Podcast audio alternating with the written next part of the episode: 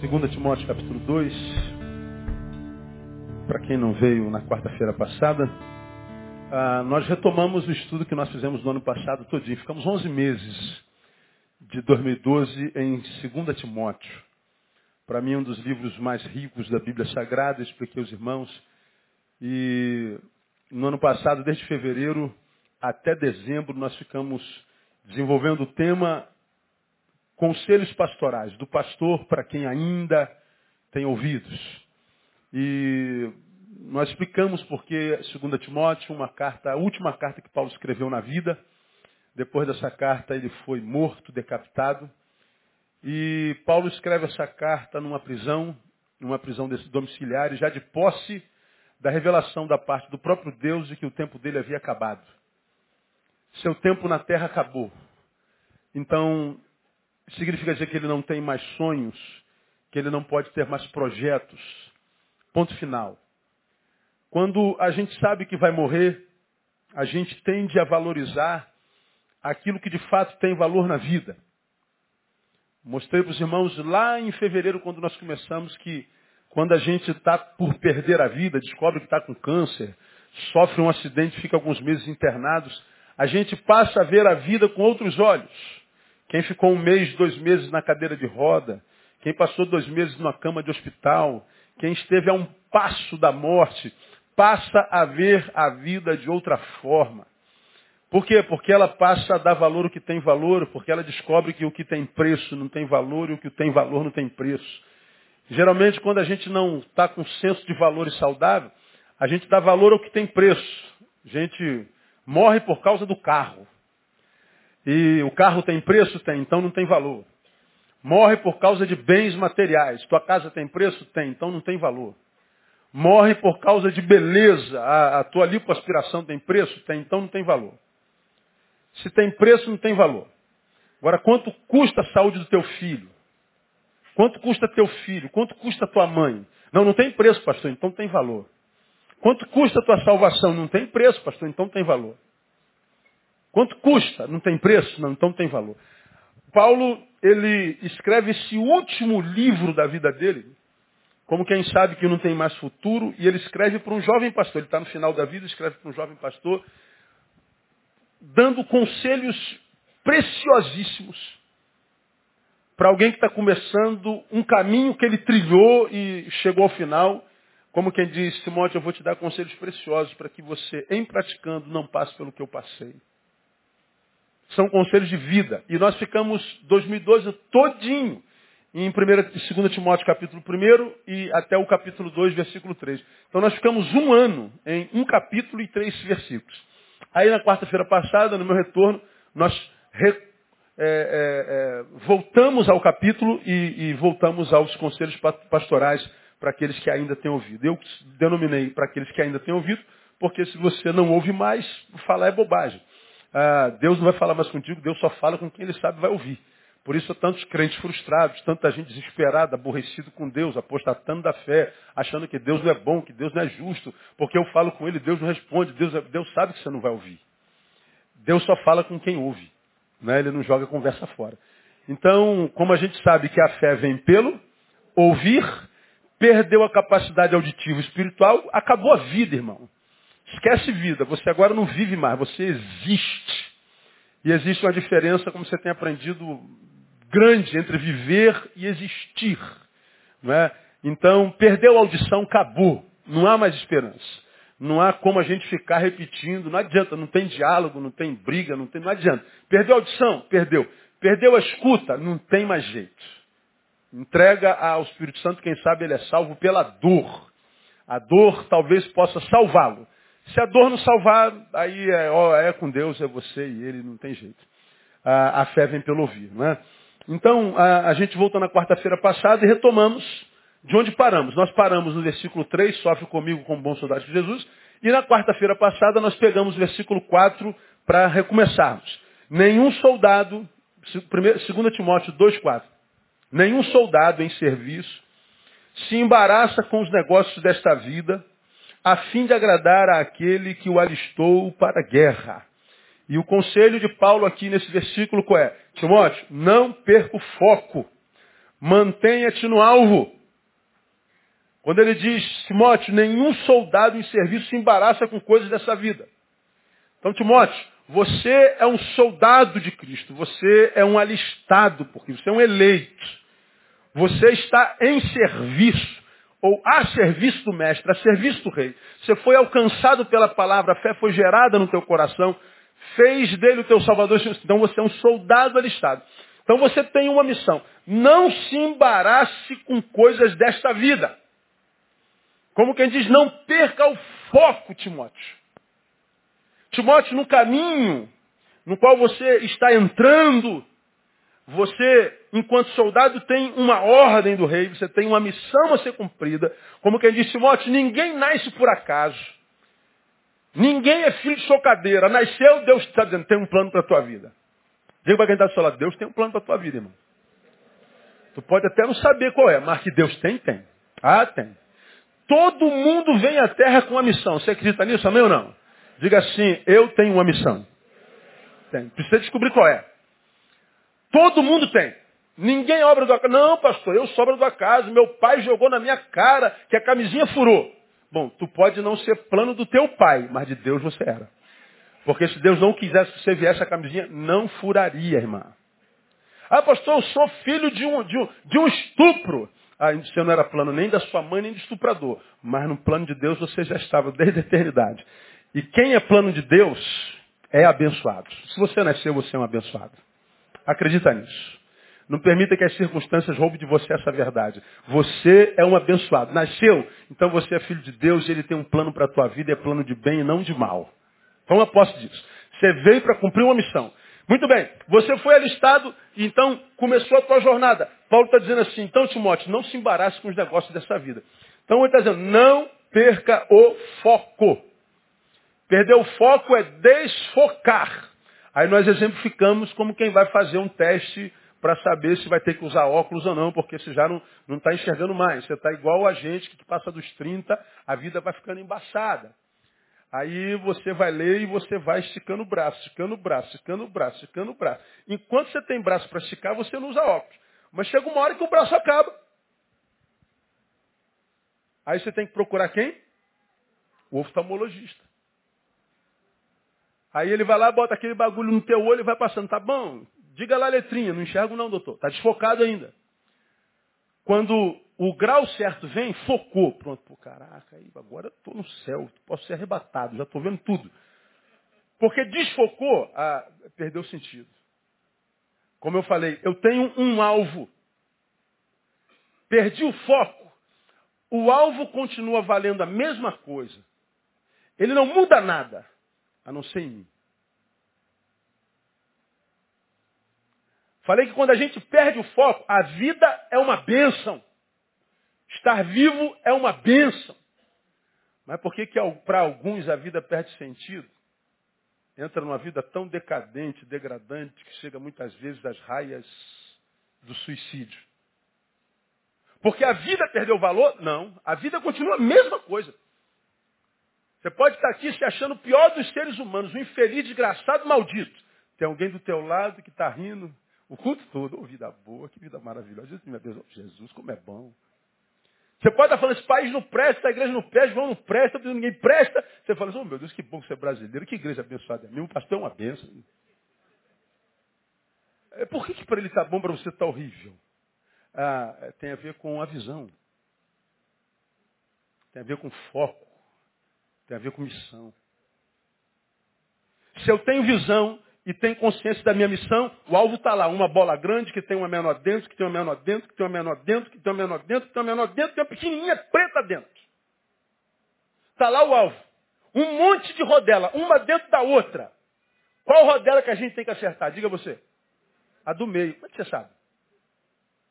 Porque nós aprendemos na quarta-feira passada que o alvo é o que aponta o destino. Se tu está aqui lá na parede tem um monte de bolinha, uma dentro da outra, você sabe qual é o destino no qual você tem que jogar flecha? É no centro. Ter um alvo é ter o destino traçado. Quem tem destino traçado e entra no destino, seguindo ao mestre, a gente não se preocupa nem onde é que vai dar. Para quem segue Jesus, Não interessa onde é que vai dar, irmão. Porque a felicidade não está no destino, está no caminho. Como disse o Ed, meu amigo, felicidade não é o lugar onde se chega, é o jeito como se vai. É com quem se vai. Então, quando, quando Paulo diz assim, Timóteo, não, não perca o foco, ele está dizendo assim, ó, cuidado com as distrações. Não se distraia. Você tem uma missão. Você foi é, abençoado com uma identidade que foi gerada dentro de você que se chama novo homem.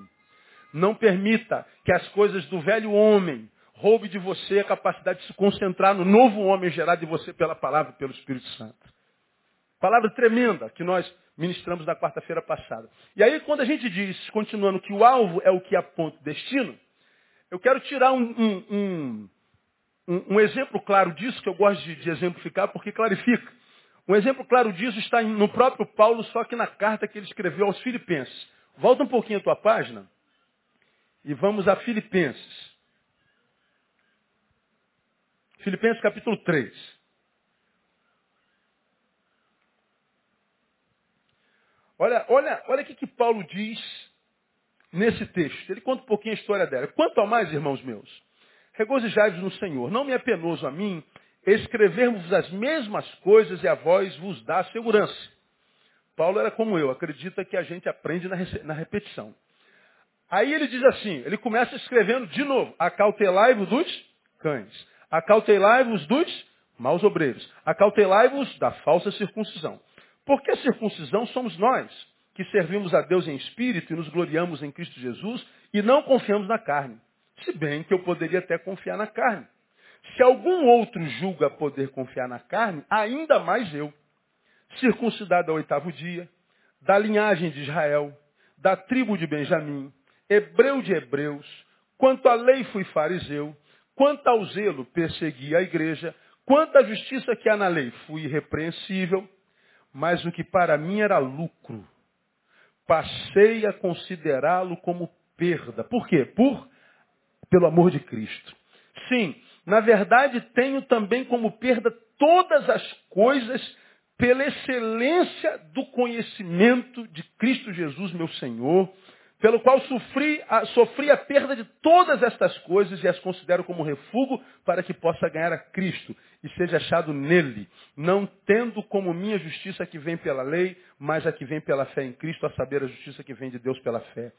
Para conhecê-lo e o poder da sua ressurreição e a participação dos seus sofrimentos, conformando-me a ele na sua morte, para ver se de algum modo posso chegar à ressurreição dentre os mortos. Não que já tenha alcançado ou que seja perfeito. Mas vou prosseguindo para ver se poderei alcançar aquilo para o que fui também alcançado por Cristo Jesus. Quanto a mim, irmãos, não julgo que o haja alcançado, mas uma coisa faço é que, esquecendo-me das coisas que para trás ficam, e avançando para que estão adiante de mim, o que, que ele diz no versículo seguinte? Prossigo para o alvo, pelo prêmio da vocação celestial de Deus em Cristo Jesus. Lembra? Paulo está escrevendo uma igreja que estava na cidade de Filipe. Uma igreja que, cuja constituição era quase toda de, de judeus convertidos. Os judeus valorizam a religião, a, a, a, a, estereotipação, o dogma, o rito, a liturgia. Paulo escreve para essa igreja e diz assim, ó, não é o que está lá de fora que gera vida na vida de vocês. Não é a prática litúrgica, não é a herança religiosa. Mas é a experiência que vocês tiveram em Jesus. E ele escreve em outras palavras dizendo assim, olha, cuidado para que o que vocês experimentaram em Jesus não seja posto em segundo plano em função da religião, da liturgia, da aparência, do dogma e da prática.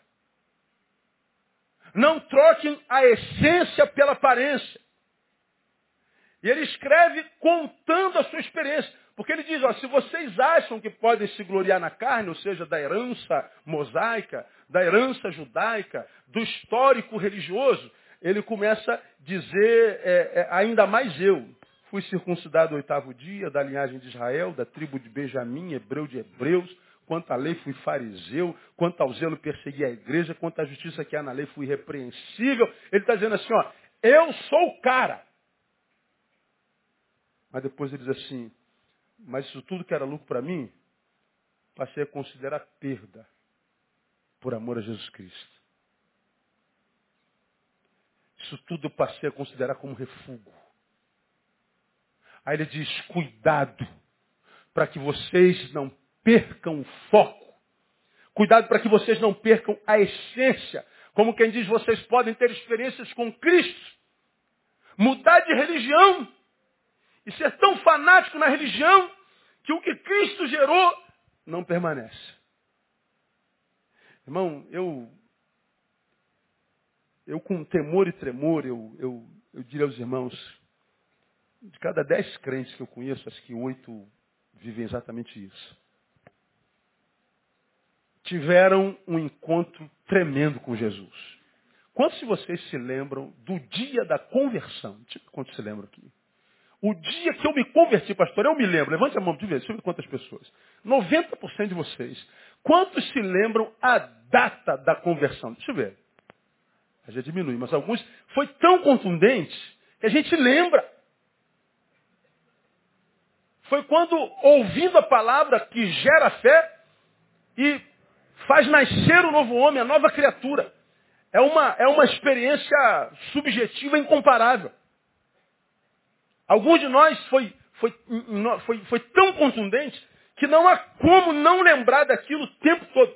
Agora, o que, que acontece com tantos de nós que passamos por isso? Lá atrás nós experimentamos esse grande amor de Jesus, nos resgatando lá de onde a gente sabe estava, e alguns no buraco tão profundo do qual nós achávamos que nunca mais sairíamos, não há escapatória. Ele nos tirou de lá. Como diz a palavra, nos tirou das trevas e nos plantou no reino do Filho do seu amor. E a gente se lembra disso claramente. E quando nós nos convertemos, naquele primeiro amor, a gente evangelizava até cachorro na rua. Queria que até o cachorro conhecesse Jesus a gente se tornava um crente chato, só falava de Jesus, não falava mais nada. A gente queria que todo mundo experimentasse o que a gente experimentou. A gente tinha a ânsia de chegar logo o outro dia de culto, porque a gente ia estar em comunhão. A gente tinha vontade de orar. A gente. Você sabe do que eu estou falando? Mas oito em cada dez, eu estou dando chute, pode ser mais. Esse primeiro amor, ele vai sendo desconstruído por alguma razão e nós deixamos de ser novos convertidos para nos tornarmos velhos convertidos. E os velhos convertidos são aqueles que se acostumam com a prática religiosa, mas que não sentem mais a essência do primeiro amor. Vocês se lembram da igreja de Éfeso? Falamos sobre ela domingo passado, citando-a. Quando o Senhor escreve uma das cartas do Apocalipse para ela, uma carta tremenda que todos nós conhecemos, e ele diz assim, ao anjo da igreja escreve, isto diz aquele que tem a sua destra as sete estrelas que andam. Conheço as tuas obras. Olha as obras. O teu trabalho, a tua perseverança. Sei que não pode suportar os maus. Que puseste a prova os que se dizem apóstolos não são e os achastes mentirosos. Tens perseverança, por amor do meu nome sofrestes, não desfalecestes. Olha que igreja. Mas logo a seguir ele diz assim, tenho porém contra ti uma única coisa. Qual foi o que Jesus tinha contra ela? Deixastes o teu primeiro amor. Olha, a igreja deixou de trabalhar? Não. A igreja aparentemente desfaleceu? Não. A igreja deixou de pôr a prova os mentirosos, os maus? Deixou de confrontar os falsos apóstolos? Não. A igreja deixou de ser quem era? Não. O que, que mudou? A motivação. Antes era o amor o combustível. Antes era a paixão do chamado, da vocação. Antes era o prazer de servir o que vocacionou, que nos fez soldado do seu reino e do seu quartel.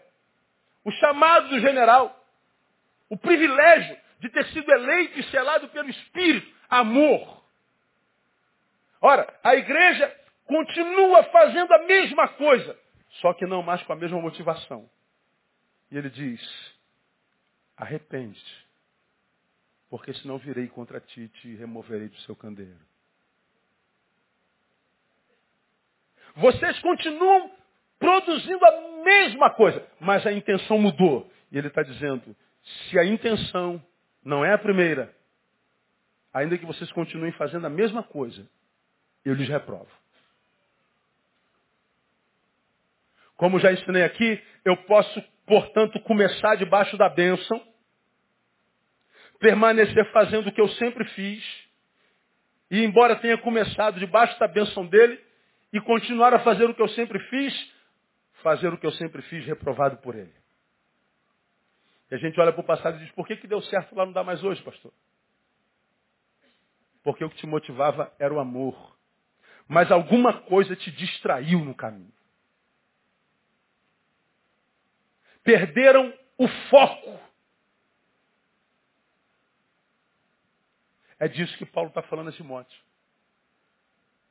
Nesse capítulo 13 de Filipenses, voltando para lá, Paulo revela a Timóteo algumas coisas que podem nos tirar do foco e a gente não percebe. Primeira coisa está aí no versículo 2 do capítulo 3 de Filipenses. Acautelai-vos, primeiro de quem? Dos cães. Acautelai-vos, segundo lugar de quem? Dos maus obreiros. Em terceiro lugar, acautelai-vos de quem? Da falsa circuncisão. Paulo diz assim, toma cuidado com essa gente aí. Primeiro ele fala dos cães. O que são os cães, irmãos? Quem são os cães? Bom, não é difícil de entender. Ah, Para você que é estudioso da palavra, a gente vai lá em, em, em Mateus capítulo 15. Liga o ar-condicionado aí, Lindoval, acho que só está no, no, no, no, ventilador. Eu estou falando, gesticulando, estou com calor e você está paradinho sente frio. Então traga um casaquinho de casa, faz favor. Ah, quem, quem, quem estuda a palavra, vai lá em Mateus capítulo 15 e lembra da mulher cananeia, lembra? Jesus, filho de Davi, tem compaixão de mim, minha filha está horrivelmente doente. Eu não fui enviado senão para os filhos da casa do, de Israel.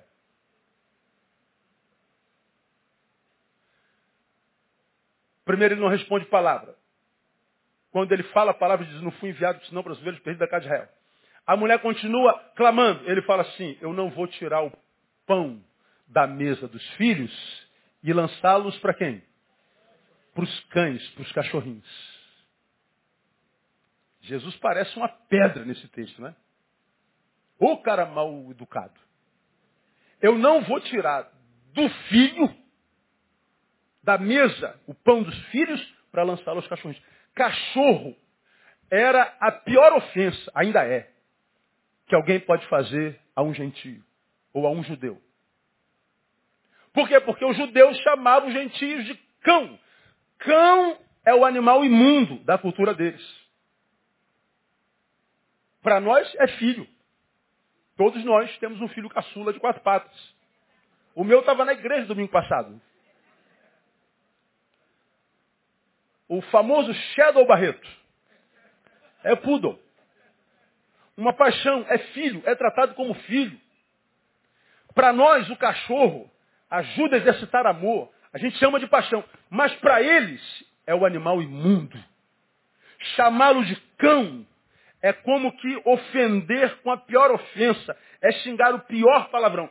Quando Jesus diz assim, cuidado com os cães, ele está se referindo aos judeus, atingindo-os na altura com a qual eles atingiam os gentios. Jesus está atacando com a mesma moeda. Agora, na cabeça de Jesus, quem são os cães? São os hipócritas. Aqueles a respeito dos quais ele fala no capítulo 23 de Mateus. Sepulcros caiados, por fora, pintados, bonitos, belos, mas por dentro tem o quê? Ossos podres, podridão. São os fariseus. Quando ele diz cuidado com os cães, ele está falando para que a gente tenha cuidado com aqueles que é, exigem de nós o cumprimento do sagrado, mas que, embora exijam de nós e não nos perdoam quando a gente falha, eles mesmos não cumprem nada do que fazem. Os cães são aqueles que dizem que você tem que se abster disso, daquilo, daquilo, daquilo, daquilo. Mas ele mesmo faz tudo no escrutínio, faz tudo por trás. É aquele que lança fardo pesado sobre os irmãos, mas que na verdade não cumpre. Sabe o que, que Jesus está dizendo aqui? Aguçem a vossa capacidade de ouvir. Como a fé vem pelo ouvir, Timóteo, quando você estiver no lugar da religião, no judaísmo no caso, e você ouvir os sumos sacerdotes, os super santos, os super crentes, falando da sua iminente espiritualidade, da sua espiritualidade supra-sumo, e por causa da sua espiritualidade, tendo experiências fenomenológicas com Deus, e dizendo que você vai viver a mesma coisa como ele, quando fizer o que ele faz, ele diz assim, ó, cuidado com o que você está ouvindo. Porque nem sempre o que ele diz é verdadeiro. Irmãos, eu tenho ministrado isso aqui há 20 anos. Eu, eu viajo o Brasil, eu, eu estou nos maiores eventos, nos maiores congressos dessa nação. E eu fico espantado com a capacidade de gente mentir no púlpito. Desculpe, principalmente os cantores, cara. Pastor já não vale nada, a gente sabe disso. Mas os cantores está demais, cara. É um negócio do capita. O cara fala que ele tem experiências com Deus, ele já entra no, no palco dali, ó, falando em língua. O, o outro diz assim, ó, eu repreendo os demônios de 10 quilômetros ao redor dessa igreja vai repreendendo o povo ficando maluco. Esse cara é espiritual pra caramba.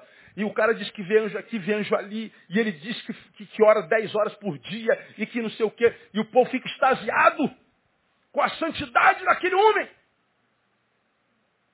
Com a intimidade que ele tem com Deus. Foi quando acaba o culto, vem aqui para trás dessa porta. Acaba tudo.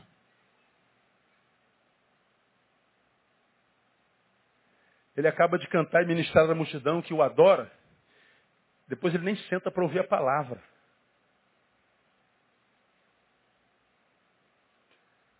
E a gente fica idolatrando esses super crentes, essas estrelas gospel, como se eles tivessem mais intimidade com Deus do que a gente. E a gente então faz dele a nossa referência, nós queremos parecer com eles, porque ele faz coisas mirabolantes. E o Senhor está dizendo assim, meu filho, você não precisa fazer nada pirotécnico nem mirabolante. Você só precisa ser quem você é. Na espiritualidade de Jesus, o seguinte, você quer ter experiências com Deus. Quantos querem ter experiências com Deus de fato? Ir além do blá blá blá. Eu quero ter experiência. Diga, eu quero ter experiência. É simples. Entra no teu quarto. Fala com teu pai secreto. Que ele vai te abençoar.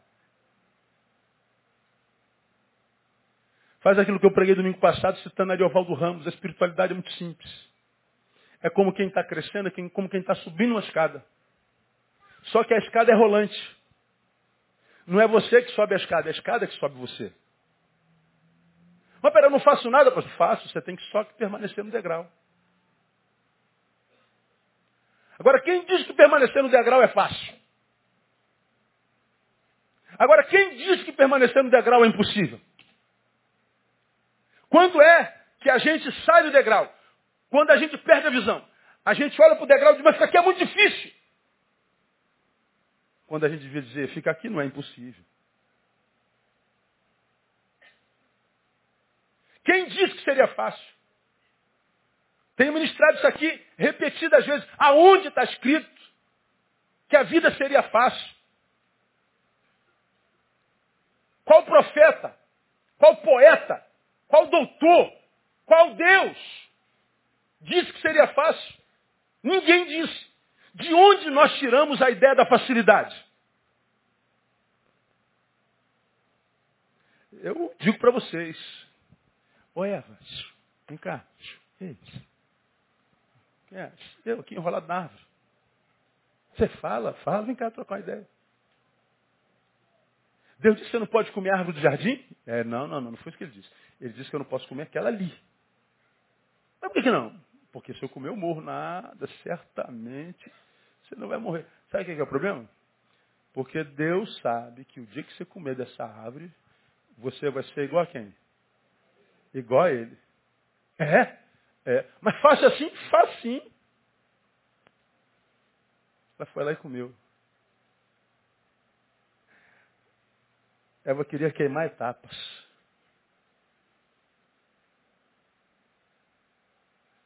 Ninguém sai do jardim de infância para fazer doutorado, irmão.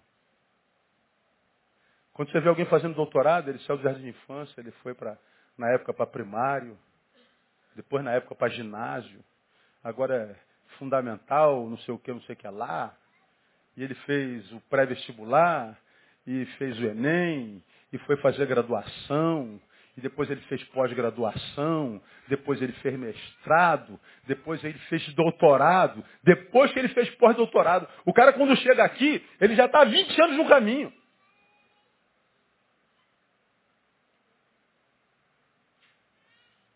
cara ralou pra caramba.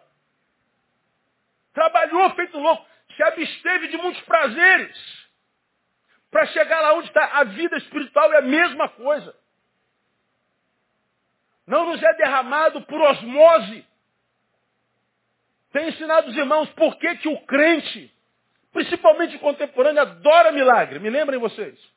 Por que, que milagre dá tão certo? A igreja dos milagres está lotada. Por que, que a gente ama milagre? Porque milagre não requer trabalho. A gente ora, paga o, o, o cara, a gente faz oração forte. Aleluia! E oração vai salvar o irmão. Aleluia! Oh, glória! Há fogo neste lugar. Oh, Deus! Incendiar um auditório é mole, meu. Cinco minutos faz vocês pularem igual louco, sentir arrepio, babar, correr na igreja igual um maluco. Obra do Espírito Santo. Tem até curso para isso, você não sabe.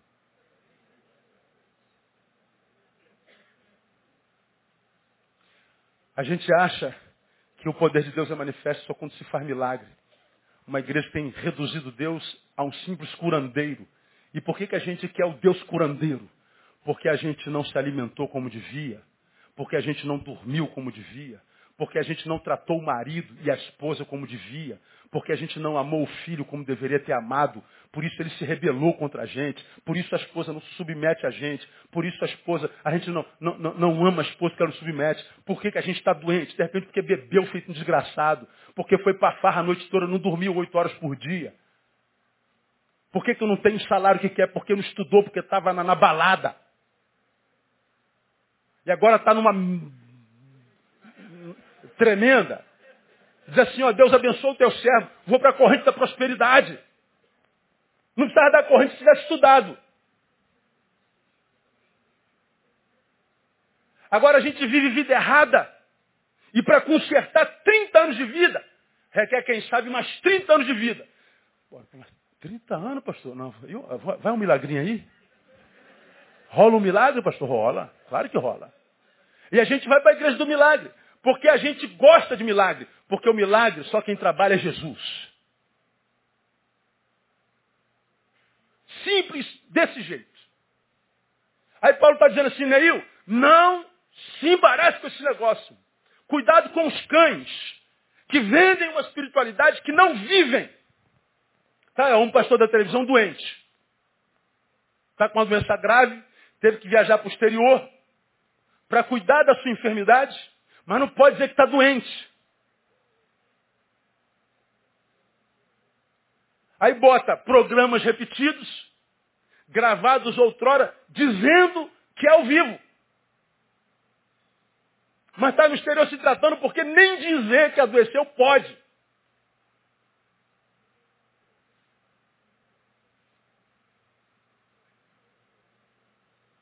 Ninguém sabe. Deus e o diabo sabem? Basta. Os olhos de Deus estão em todo lugar. Cuidado com os cães. Ele diz mais adiante: cuidado com os maus obreiros. Os cães, religião, os religiosos, Portanto, de onde os crentes vieram. Paulo está fazendo alusão ao passado. Dos maus obreiros, ele fala de quem está dentro. Ele não está falando mais de quem ministra, mas daqueles com os quais a gente convive. Porque entre os maus obreiros estão aqueles bons obreiros. Paulo está falando deles mesmos. Vocês são obreiros. Entre vocês tem gente que é má. Ele está falando dos testemunhos do crente. Você já reparou como tem um monte de gente saindo da igreja dizendo que o problema é a igreja? Eu não preciso de igreja. Igreja é muito vagabundo, igreja é safado. Igreja, eu já, eu só vivo jogando pedra na igreja. Por que, eu não vou para a igreja? Porque a igreja é imperfeita, a igreja está um lixo. Quando eu saio da igreja, eu estou dizendo, eu não, eu não sou lixo, lixo é quem ficou lá. Bom, mas onde é que está escrito que a igreja seria perfeita? Tem uma igreja na qual Jesus era o pastor. E tinha 12 membros. Ah, era uma célula. Aí diz que um deles,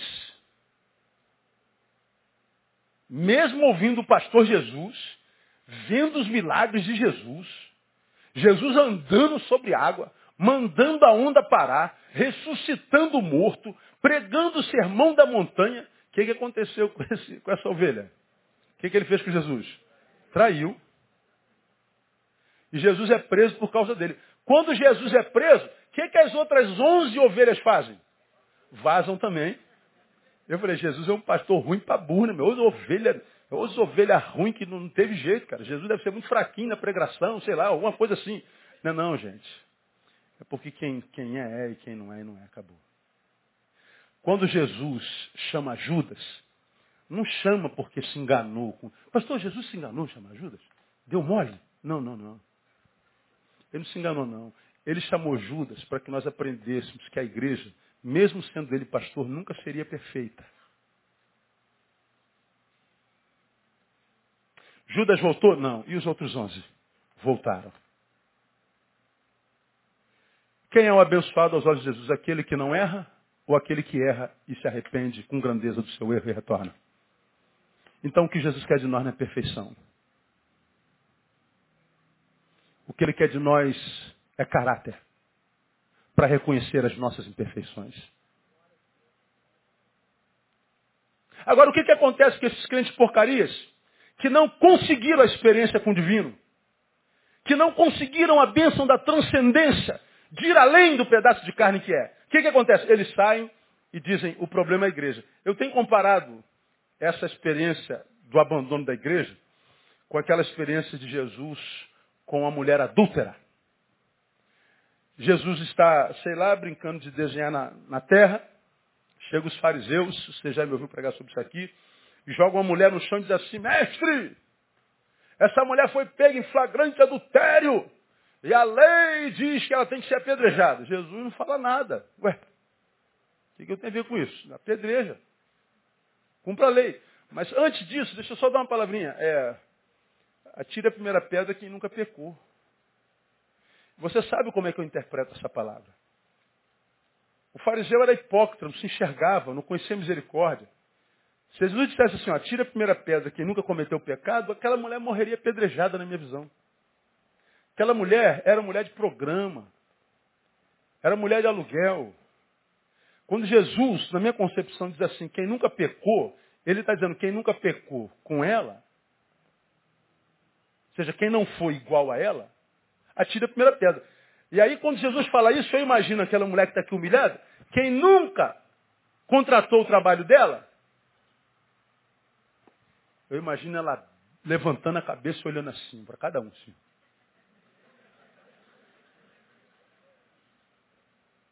que, que eles fizeram? Rabinho entre as pernas e foram embora. Não tiveram moral. A mulher que eu estou apedrejando é que eu usei ontem à noite. Eu não sou melhor do que ela. Jesus, quando levanta os olhos, ué mulher, não morreu não? Cadê teus acusadores? Foram embora, senhor. Não te acusaram? Então também não te condeno, não. Fala, ah, A mesma coisa que eu falei uma coisa, deixa eu falar uma coisa para você também. Deixa de ser burra. Tu vai e não peques mais, eu sou idiota. Porque senão você vai voltar a estar no mesmo lugar da desonra, da humilhação. Ela foi embora. O que isso tem a ver com a visão dos que abandonam a igreja? Simples. Os fariseus foram os que abandonaram a igreja e ficam jogando pedra nela.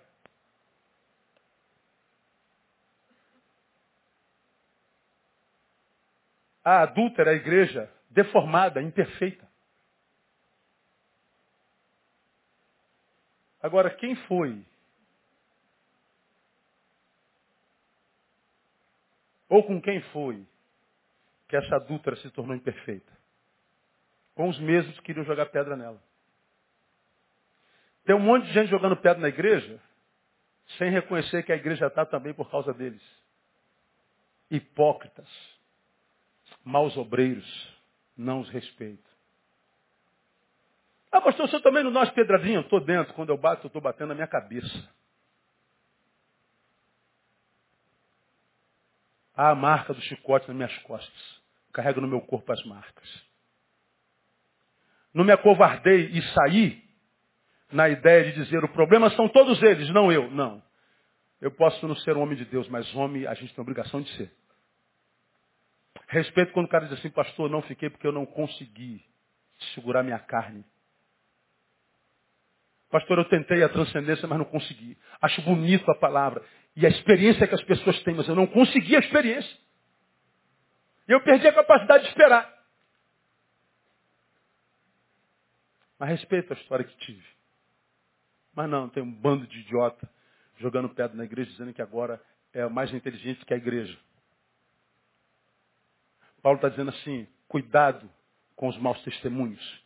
Porque a gente tem aprendido, e a gente aprende com Paulo em Colossenses, em Filipenses, em Tessalonicenses, que da mesma forma como a fé vem pelo ouvir, ela vai pelo ouvir. Por isso que ele diz que a gente tem que levar cativo todo pensamento à obediência a Cristo. Por isso que Paulo diz que nós devemos lutar contra toda, toda, toda fortaleza que se ergue contra a sabedoria de Deus. Temos aprendido que a verdadeira batalha espiritual se dá no campo das ideias.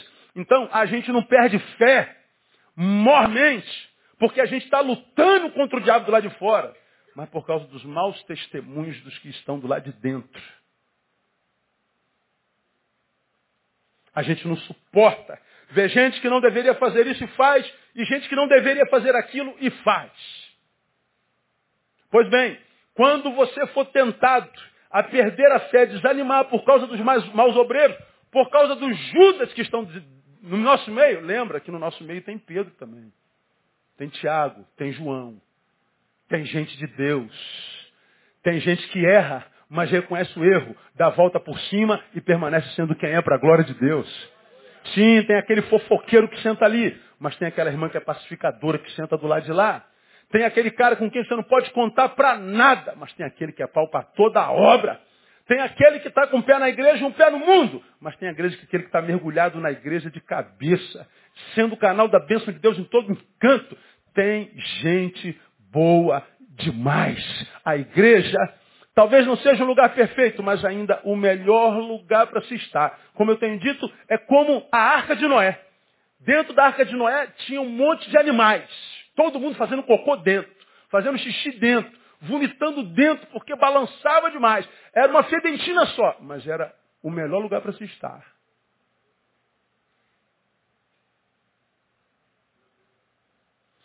E é um monte de gente saindo da igreja, porque tem gente que fede. Tem gente que arrota, peida, vomita. E mergulhando no mar, encontrando com grandes peixes. A Bíblia diz que melhor é o fim das coisas. Vamos aguardar para ver. Termino.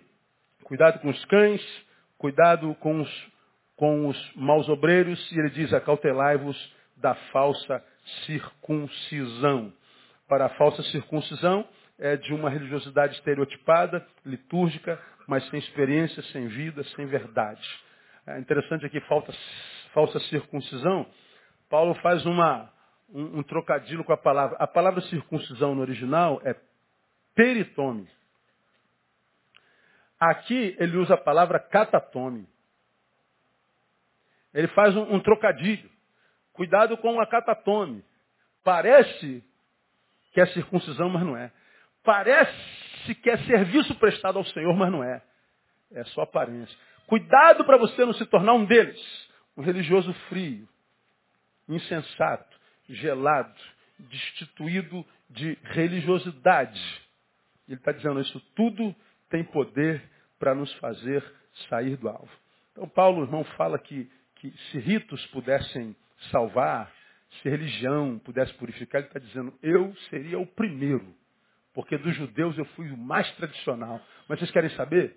Eu larguei essa porcaria todinha para tentar conhecer Jesus um pouquinho mais. Eu larguei essa estereotipação todinha, essa ideia de tentar impressionar a quem quer que seja, de ter o aplauso dos homens. Nossa, que mulher santa, que homem santo, nossa, que imagem, que linguagem bonita. Quando ele ora, eu me arrepio, gente.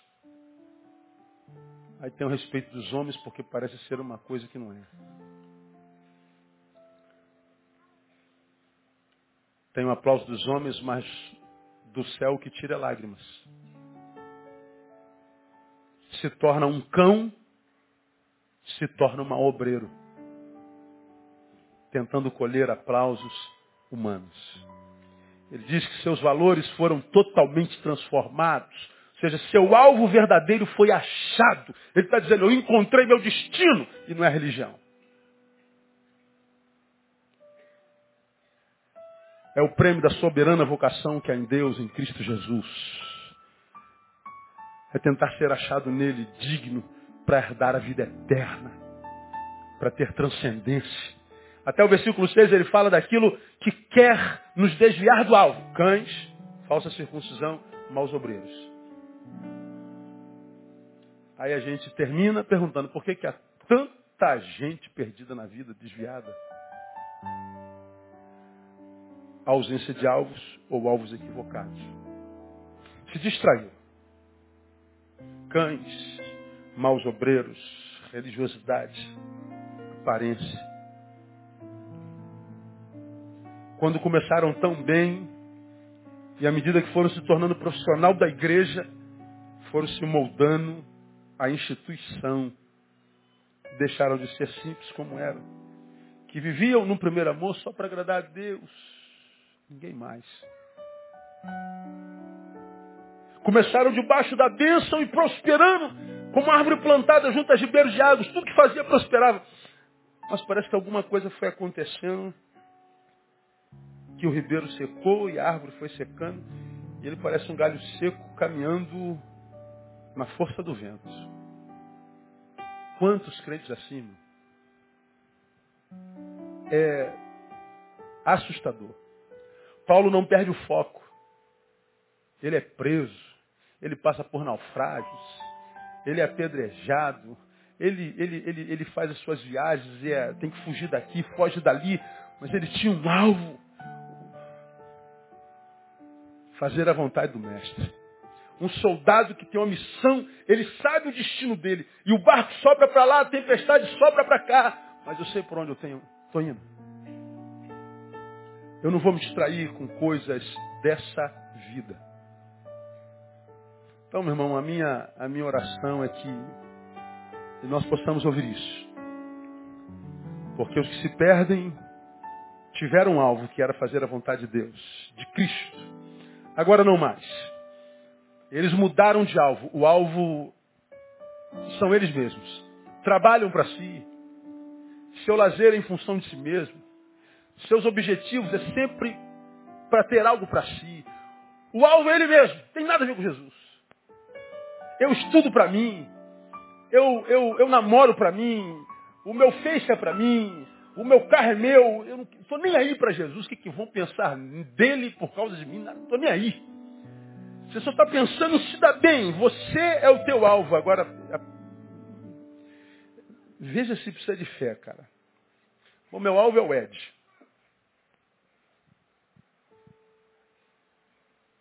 Errei o alvo. Vou de novo. Nós não erramos na vida? Não tropeçamos? Não quebramos a cara? Qual o problema? Tenta de novo. Acertei o alvo. Ele é o alvo.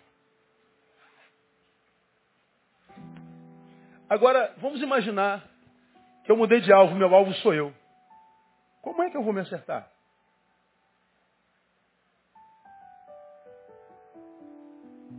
Se o alvo é alvo, ele está fora de mim, porque ele estabeleceu o destino.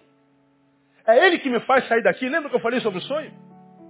O que é um sonho? Senão aquilo que me faz sair do lugar. Está lá. Aí a gente acredita só, só vamos ser felizes quando atingir o alvo. Não, não, não. Você tem um alvo.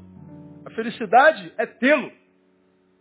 Porque tê-lo é saber onde quer chegar, sem saber se vai chegar. Porque tê-lo não é ter a certeza de que vai chegar. A única certeza que tem, porque tem um alvo, é que a gente não vai ficar.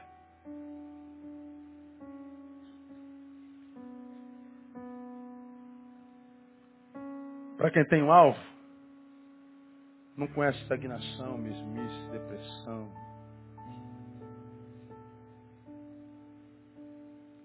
E eu não me torno feliz quando eu chego lá. Mas eu me torno feliz porque eu tenho razão para acordar hoje. Eu tenho razão para ir para a rua.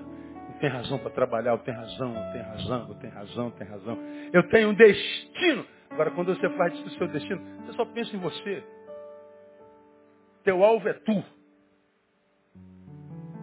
Não vivo para mais nada, para mais ninguém. Portanto, você desconsidera totalmente o Evangelho, você não tem nada a ver com o Evangelho, porque desde o Gênesis está escrito, não é bom que o homem esteja só. Desconsiderando que a vida só continua vida se for retroalimentada. Porque a vida se desenvolve nas sensações. Ora, eu amo. Ó, ótimo. Quando eu digo eu amo, eu tenho alguém. E só amo porque ela existe. Só com esse amor, não é porque eu mereça, porque ela existe. Porque vocês existem. Agora, o amor que eu dou, se recebido, pode me ser devolvido. De modo que quanto mais eu amo, mais rico em amor eu sou. Porque eu estou sendo retroalimentado. Lembra que eu preguei sobre isso aqui, irmão? De que vale correr no estádio, correr, correr, correr, treinar, treinar, treinar, ir para as Olimpíadas, pegar o troféu e não tem ninguém para compartilhar, não tem um amigo, não tem uma família. Para que serve o troféu do campeão se eu não tenho ninguém para dizer aqui, pai, mãe, aqui, pai, que eu ganhei. Pai, a minha prova aqui, pai. Tirei oito, tirei dez, pai. Aqui, pai. Ô filho, dá um abraço aqui, filho, que orgulho. Aí a prova perde sentido, porque o abraço do pai já foi tudo. O que, que adianta, meu amigo? Você ser flamenguista e no final do campeonato dá de 10 a 0 no Vascaíno, no Vasco, se você não tem um Vascaíno para zoar. Qual é melhor da gente ganhar do, do, do nosso adversário? Ter um amigo para zoar no dia seguinte. Agora o meu time ganhou o teu. Eu não tenho um amigo para dizer, bro, cadê meu time, mano? Ficar zoando ele a vida inteira, botar foto dele. O que, que é bom nisso? É zoar o, o amigo. A vida encontra sentido na retroalimentação. Quem vive para si não tem razão para viver.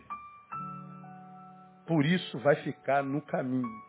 Ou por que será que você acha que o diabo trabalha diuturnamente para que nós quebremos a comunhão um com o outro?